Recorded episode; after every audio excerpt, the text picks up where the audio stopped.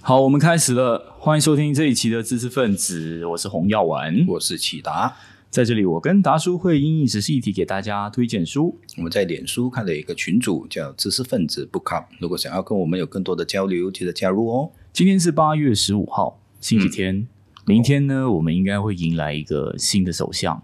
嗯对吧？丁丁这个下台了，是是是，嗯，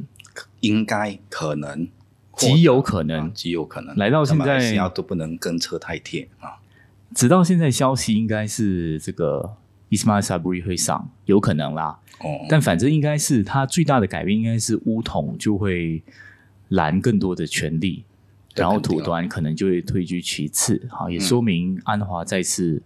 没有办法做首相。是是，对，没那去。为什么要有这样的开头呢？其他也很不解，为什么我一定要把这一期的节嗯目跟政局扯上关系？是我不晓得哎、因为我我我其实有一个在这几天当中我一直在思索的一件事情，就是哎呦，星期五的时候，这个嗯钉钉不是提出这个 CSA 吗？就对对对是对 Confident and Supply。嗯，因当时候的感觉，我是觉得这是一个出路，挺好的出路，嗯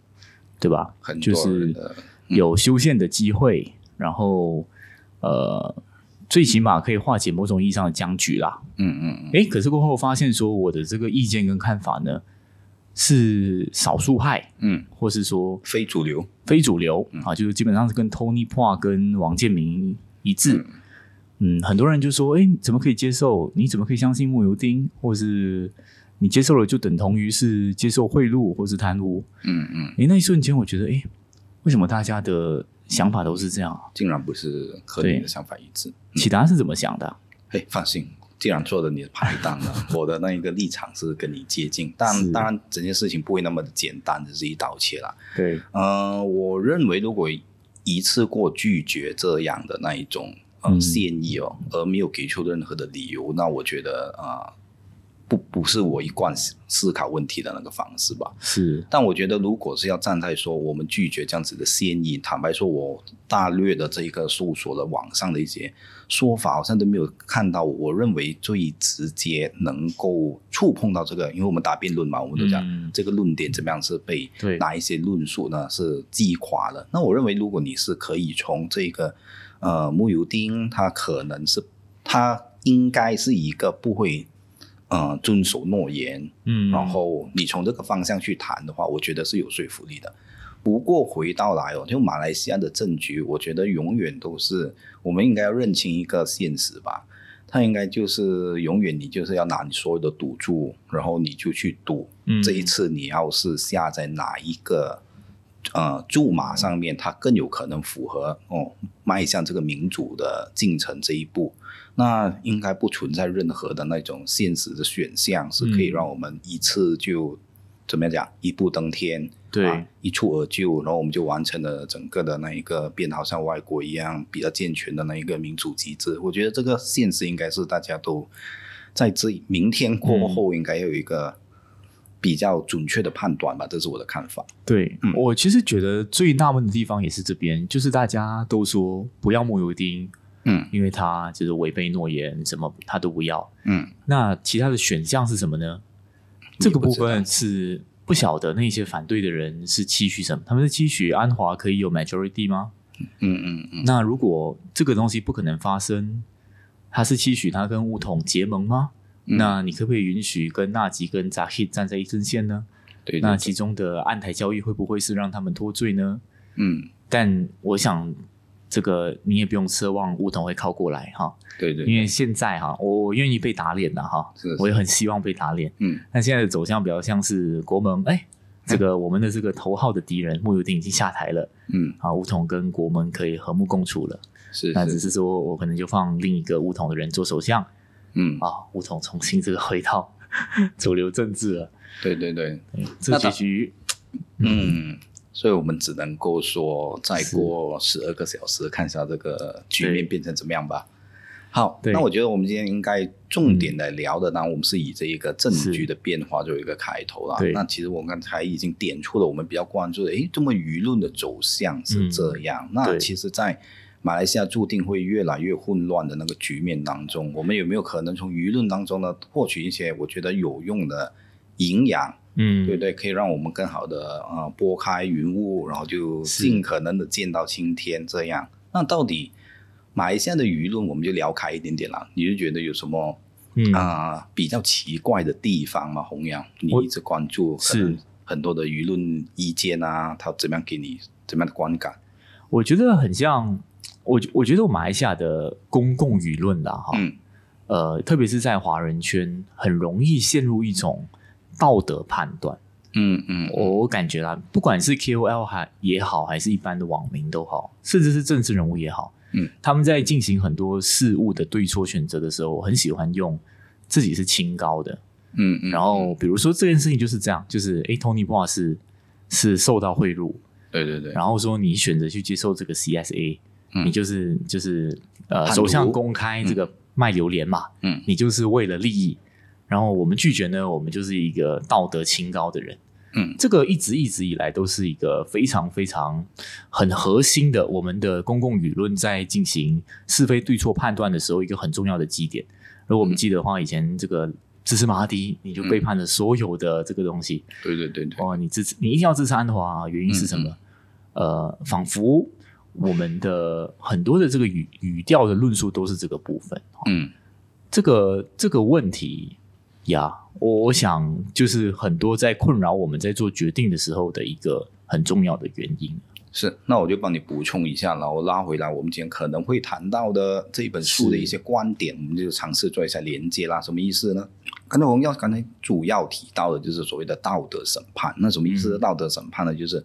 你对于任何的议题，那绝对我们必须要立身一下哦，就是。不是叫你完全不做任何的道德考量，嗯不是用不完全不用这个道德原则去判断一件事情，而我们现在强调的就是，如果你完全是以道德的这一种原则作为衡量一切事物的那一个判断，那其实操作上相当的简单哦，就是嗯这个人到底他就是道德上有没有缺点，对不对？那呃，你只要找到他的那一个毛病之处啊，那你就可以大家的这一个批判他还是怎么一回事。那其实这样的态度，就华人应该是不陌生的，因为其实嗯你看很多的宫廷剧，甚至你看很多嘛，呃，中国的历史，其实朝廷上面一票的人都是这样的人，就是哎，皇上你不应该这么做，你这样做有有失这一个道德啊啊，所以所有的事情都是从道德那边是发挥的。所以我们现在就回答来，但是如果你真的是面对一个复杂的局面的时候啊，这件事我们永远就是 OK，你道德审判了之后，嗯下一步是怎么样呢？是对，我们应该要怎么样去做？所以我想拉回来一点哦，就是什么意思呢？就是说，呃，不断的用这样的论述去发挥当舆论的那一个主调的时候啊，会不会它某程度上其实是变成了我们开始会觉得哇，知识分子就是空谈，就是离嗯地，对不对？然后又变成一种完全反知识分子的那种情绪又出现了。那恰恰就是这本书呢提到的那个背景。嗯那为什么整个的那个知识分子的呃地位，或者是说我们对他的那些评价，会越来越觉得，嗯，知识分子好像你如果你称呼。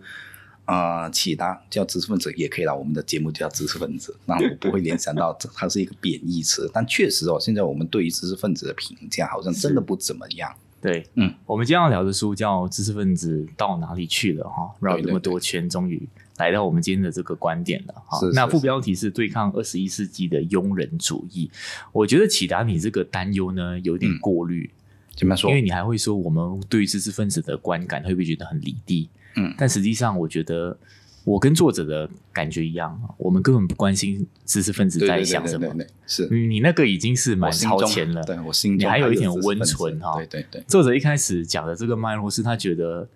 知识分子在现 在 is nothing。也是 nothing，大家比较关心网红讲什么，嗯，比较关心所谓的 KOL 讲什么。当然 KOL 算不算是一个新形态的知识分子是等一下我们可以讨论的。对，但现在知识分子的处境就是，他说以前过去啦，嗯，呃，知识分子大家都很关注，那他可能遭受很多的骂名，对，可能他也会被嘲讽，是精英主义啊，还是怎么样啊？是是是但最起码是人们愿意去倾听知识分子的观点跟立场。嗯，但现在人们在意吗？马来西亚在意吗？ 对，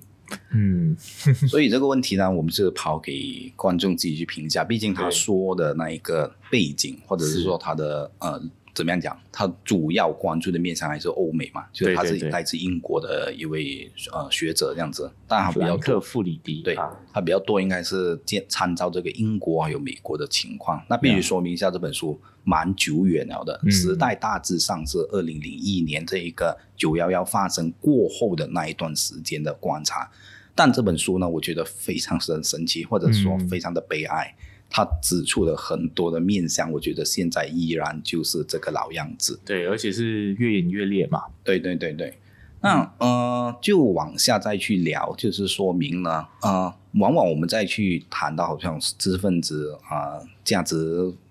嗯完全没有任何的这个地位可嗯言这样子的问题的时候啊，我们很容易就是说，哎呀，会不会是一般人？怎么说呢？呃，水平实在是太糟糕了，对不对？嗯然后呢，就不知道这样呃知识分子的那一个重要性是在哪里。那这本书呢，我觉得它最大的一个让我阅读有意外惊喜的地方是在于，它讲不是哦，嗯，这个问题在他的观察来讲，主要的责任是在知识分子自己。你可以说是自甘堕落，是做了一些取态，或者是选择了某一些方向，嗯以导致呢，他必必然是会有现在这样子的下场。对。那其实我觉得他其中一个很重要的观点是，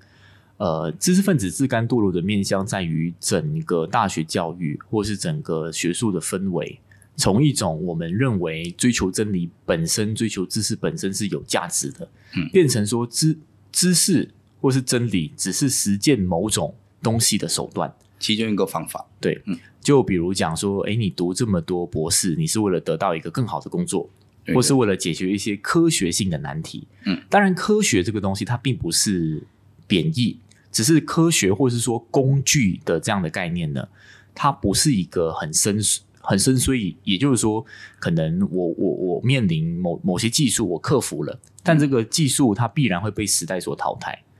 但有一些所谓的终极答案的问题，比如像柏拉图或是罗尔斯提出的，诶，什么是正义这个东西？对，它就是历久弥新的。嗯那这个东西就是他标榜的说，诶，其实一个很重要的原因就在于整个大学教育的市场化跟整个大学管理层，他们其实已经是觉得说，你盲目的追求真理，或是说你去追求所谓的终极意义跟价值，这件事情是不 productive 的。是是是没有任何的意义的。呃，你这样子去教学生，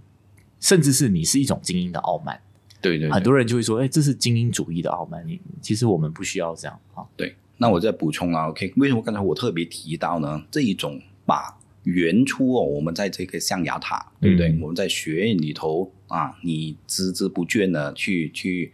啊、呃为了探讨真理，然后你做了很多的研究，对这一种这样的那个方式，到现在哦，学者本身或者是说大学里头的人们呢，嗯他们都竟然可以认可是说，哎，这只是其中一种办法罢了。对就就不是唯一的这一个办法。怎么说呢？好比说，呃，如果我们要认识这一个，我们讲，我尽可能的把它简化了，OK。如果我们要认识这一个啊、呃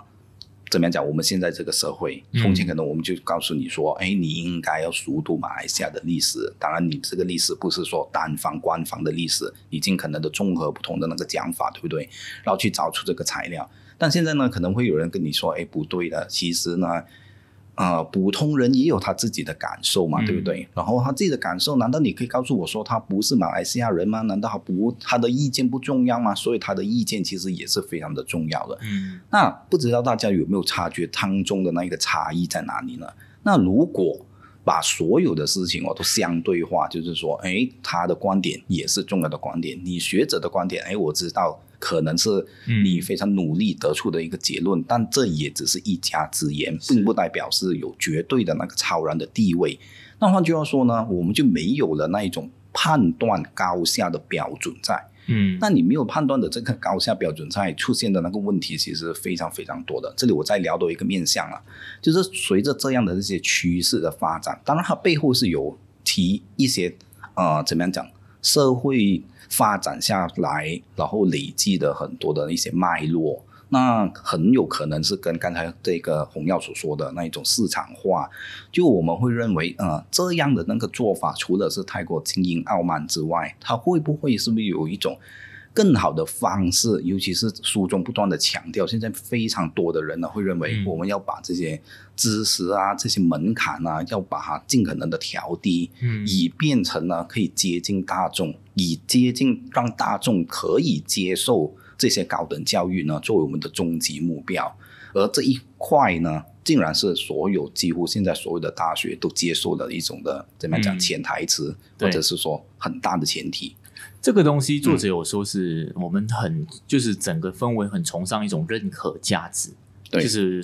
不管是他讲的东西，讲白就多 stupid 都好，嗯你都应该 appreciate 他，你要是是，珍惜他的观点。所以这是从一个比较所谓的反精英的衍生出来的一个观念啊，就是哎每个人都有自己的这个想法。是是但我觉得另一个从市场的角度去理解的话，其实也很很有可能是因为，因为私立大学出现之后，学生变成客户。嗯，那如果他是你的客户的时候，你说 you are so stupid。This is a ridiculous answer。对对对，你那的你是 customer 一定对是你投的诉你的 customer 一定是投诉你的嗯哈、所以这个其实也是一个很重要的参考的指标。因为为什么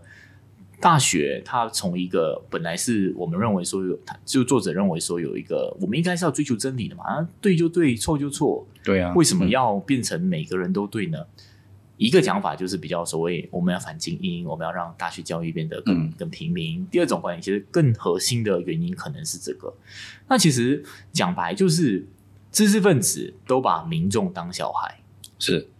就是我们都预设说啊，他他们嗯们是不可能他们很了解笨的啦。对其实，诶，这个东西又反过来去刺激我们想一个问题：这种抨击精英的傲慢，以至于他说诶精英应该要放低语言、降低门槛，你是不是更傲慢呢？因为你预设了所有的民众都是无可救药的对对对啊，无呃无药可救，sorry，无可救药是品冠的歌哈。 ，OK，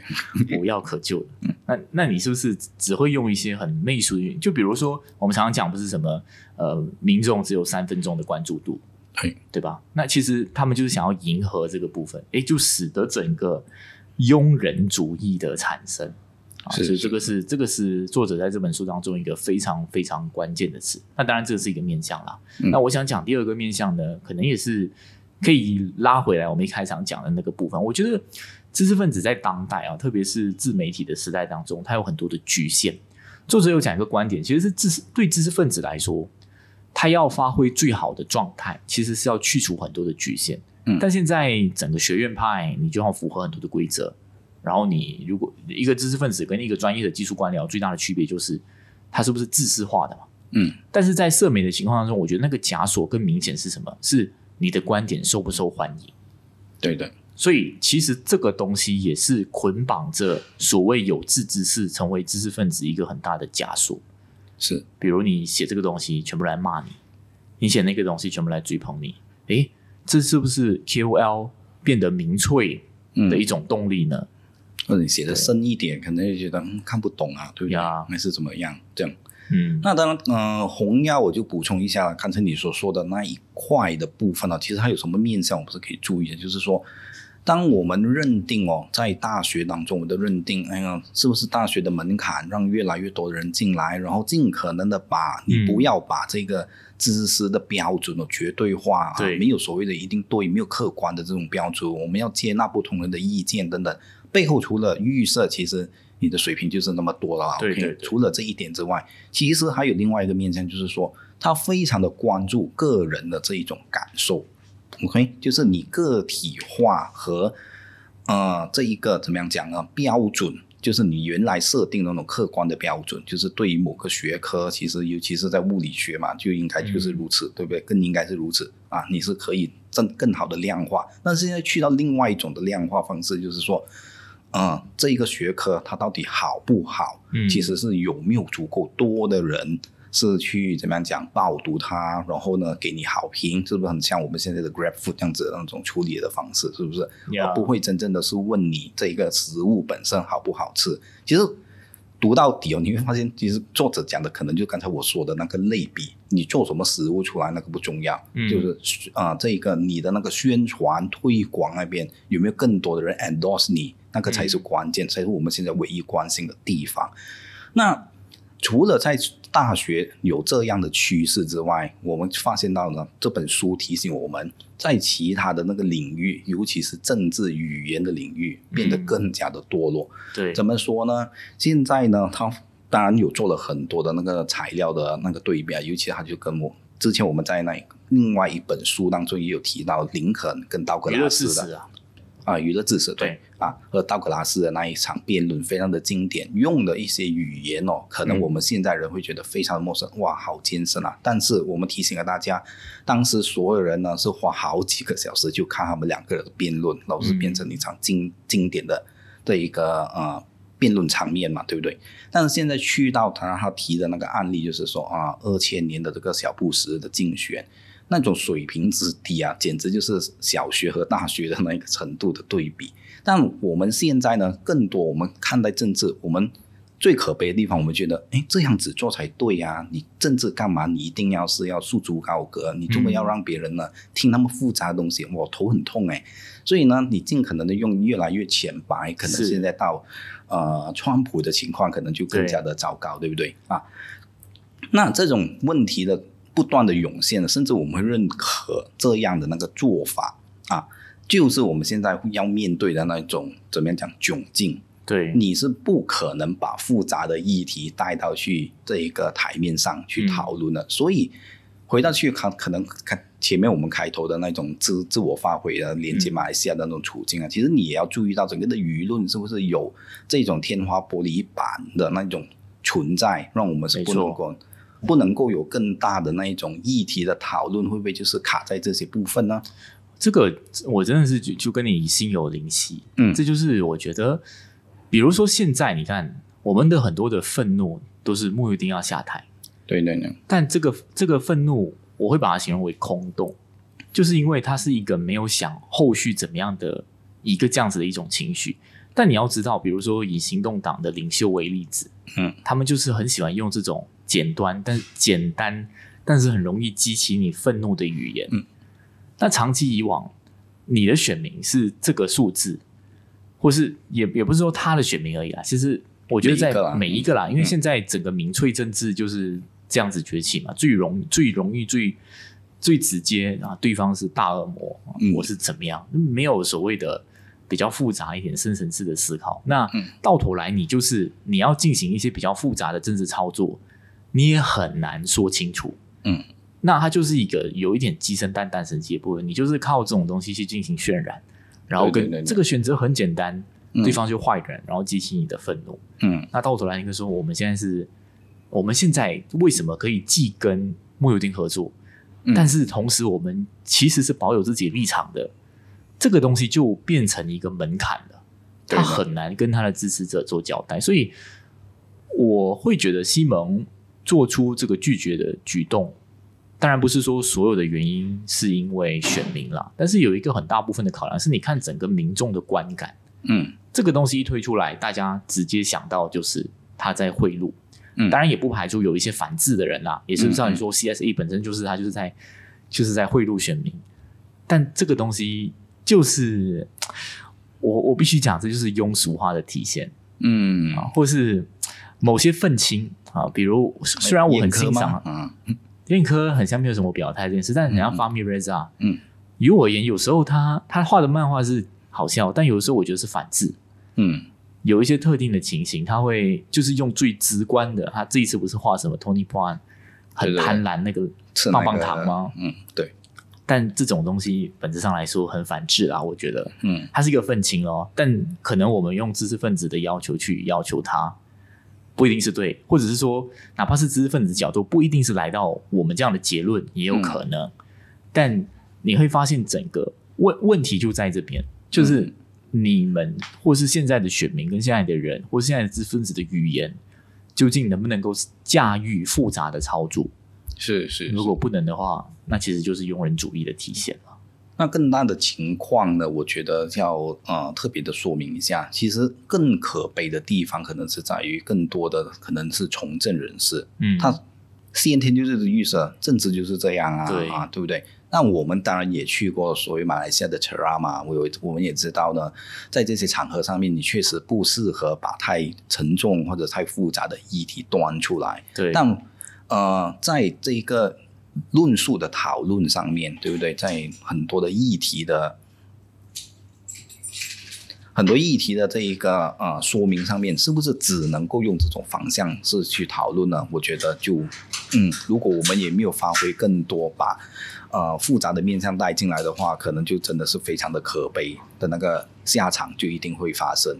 所以回到来哦，这个这本书的那个立场其实非常的简单，就没有什么太复杂的部分，其实就是。它只能够说啦，是非我觉得非常难得的，你我们可以接触到一个立场上面相对的保守主义的学者。OK，他其实就是要回归从前我们做到的一些效果，然后是不是我们把这些标准丢弃了，反而呢我们自吃自怎么样讲吃尽了苦果，然后呢才会落得我们现在这样子的这一个下场。嗯，所以问题是，其实是不是他有用一些类比啦？好比说，你不可能，当然他还有提到的其他的领域啊，比如说现在甚至连博物馆啊、对图书馆啊，OK，图书馆的那一些呃。人们给建议就讲，哎呀，你图书馆太闷啦、他们我在图书馆一定是不能讲话的，能不能，嗯，我这个图书馆那边把我布置到比较像我的房间？那他、嗯他就是告诉你说，啊、不要发神经。图书馆的重点就是在于希望你有整个人可以进入一种状态，对不对？嗯然后你是知道你来到博物馆，你来到这一个收藏室那一边，你是要用第二种心态，这样子是去看待、去面对你现在的这一个呃场景的。而当你把它布置博物馆也好，图书馆也好，布置成好像这一个你的书房的时候，我们也知道我们在房间我们会会做什么东西嘛，对不对？嗯就是肯定是比较慵懒一点点，你不会是对呃你现在当下的这个举动有更高的要求。恰恰我们就是在这个死循环当中哦，是不断的就是往下沉。对，嗯，他有讲一个观念，就是现在的哪怕是读研还是读赌博啦，他说、嗯人们更期许的是 learning，就是仿佛已经有既有的答案，对，但是其实更重要是研究是 research，因为他相信其实真正的智慧这件事情是透过你自己的思考本身，这个东西才是可贵的地方嘛，也就是所谓的你的研究本身就有价值，追求真理这件事情本身就有价值啊，这嗯件事情。无论如何，我觉得他提醒一个很重要的观念，就是虽然他很老派啦对对对啊，不过他也很幽默啊，是老派的啦，也很幽默哈、嗯，这本书对非常容易读。对，非常容易读。他有的时候在讲一些悲歌，嗯呃，当然他点出了一个很重要的现象，但有没有一个很容易的方案呢？也没有 啦，没有啦。确实是，嗯然后呀，他因为我们之前有讲到那个呃精英成功的反思，对对就是在骂精英的嘛。是，那他这本书要说有完全的对冲吗？呃，也不至于，也不至于，也没有没有没有也没有嗯啊，也没有这件事情，但就是一个给大家来去思考的一个反思了哈。不过我觉得他跟那个娱乐知识反倒是配合的蛮好，是是，他的那个脉络跟那个口吻还蛮像，只是这个面向其实包括我们之前讲过那个美国多元假象啦，嗯，某种意义上也是有承接这件事情。对，但他去讲我们其实本质上来是啊、呃，他有叫弱智化、嗯媚俗文化把民众当儿童这件事情是知识分子最常干的事情啊。现在，是。 所以呢，我们就最后一句啦，我就想说呢，我们现在确实就是面对着这样子一种处境，我们现在呢只会有非常，你可以说是技术专业化的学者在，对不对？甚至他那一个呃。情况是变成了，我们会觉得，诶，这个议题我们就要找专家。这些专家是什么呢？你很难是嗯直接找。那、我经常会提一样东西，为什么马来西亚你其实你要找一个人谈中国的是问题。你如果是用现在对应的学科的分类的话呢，其实你找不到任何人可以对应。那、那中国的议题好复杂呀，对不对？疫苗的问题好像又不只是单纯是疫苗，当中又有什么中美博弈啊，等等等等。那我们现在嘛比较习惯就是哦，这个问题呢，我就要找犹太专家，嗯对不对？啊，你讲的这个是女性的问题，所以我们要找女性主义专家啊，或者是说我们又要找什么啊非裔研究专家。但是呢，如果有一个嗯，怎么样说呢？发生在我们身边的事情，我们反而就觉得，嗯，这个问题很复杂，我不知道怎么样回应。是所以这种把整个的那一个体制越做越细致，那分工分的非常的专门，是不是一个好的现象？当然，这本书会告诉你说不是的，就有你刚才所说的弱智化、庸俗化等等的那种问题存在。当然，我觉得每一个地方他们。都有不一样的那个处境，所以这本书也不可能给到我们一个对。绝对的那个解决之道了。找专家这个东西，我最近真的非常保留，我就不嗯讲是谁啦，因为我我自己的媒体单位就采采访了一个专所谓专家，但我会发现他在其实，在谈中国的一些手段的问题啊，我会嗯发现他在表述的时候呢，他很常顾左右而言其他，哦，就是这就是所谓在体制化学者的一个问题。他是博士，可是他讲的话，你会发现他他有保留，嗯，然后他不敢，他很常不敢在节目上这么公开的表态。 OK，所以其实这个也回到我刚刚讲的，就是知识分子这个东西，他很忌讳的东西就是有枷锁。嗯他就像萨义德讲啊，当然我只懂这一句话啦，就是知识分子都是业余者。为什么是业余者？因为你一旦把知识工作当做是你的正职之后，你不要捆绑。你就被捆绑了。嗯，对，所以你一定要在一个它是你的业余，也是你不看不以它为生，嗯的一个状态当中，你才可以在这个发言的部分当中更自由一些啦。对对对，对，所以我真的觉得那时候讲中国应该请你哈，哎，只可惜这个世界就是看谁有博士这个位置。我就是问题没有太特，对对对对，啊，嗯但但博士其实我也觉得是一个贬义词啊。哦真的是这 样遇到很多哎也有好的博士啊，有肯好定的要博士这，样啊。但是也有一些真的是好，不遇知道人怎不么淑来，的，遇人不知淑，道怎么来的模式了啊哈。完全明白，完全明白。对对好，那我们今天先聊这么多啦。对 OK 呃，也打个广告啊。嗯其实这本书达叔在 BMC 群组当中稍微有提，嗯，应该也讲了一系列关于知识分子的问题，对吧？蛮多书，最后的知识分子，嗯嗯知识分子的鸦片你有讲吗？啊，但是那是第一集，啊，第一嗯集那个赛义德，你打算讲吗？赛义德应该没有，这是没有选了哈赛义德。好，对，如果你对知识分子这个议题有兴趣的话呢，也可以呃用每个月一杯咖啡的价格加入我们的 BMC，大叔会没错跟你分享更多这些知识分子的弊病了哈。是更敢讲的那个内容放在付费的频道上对面，不好意思哈，大家。OK，某种意义上， 我们也是不大敢了。好啦，没有好开啊开玩笑，谢谢大，家，谢谢大拜家拜。拜拜。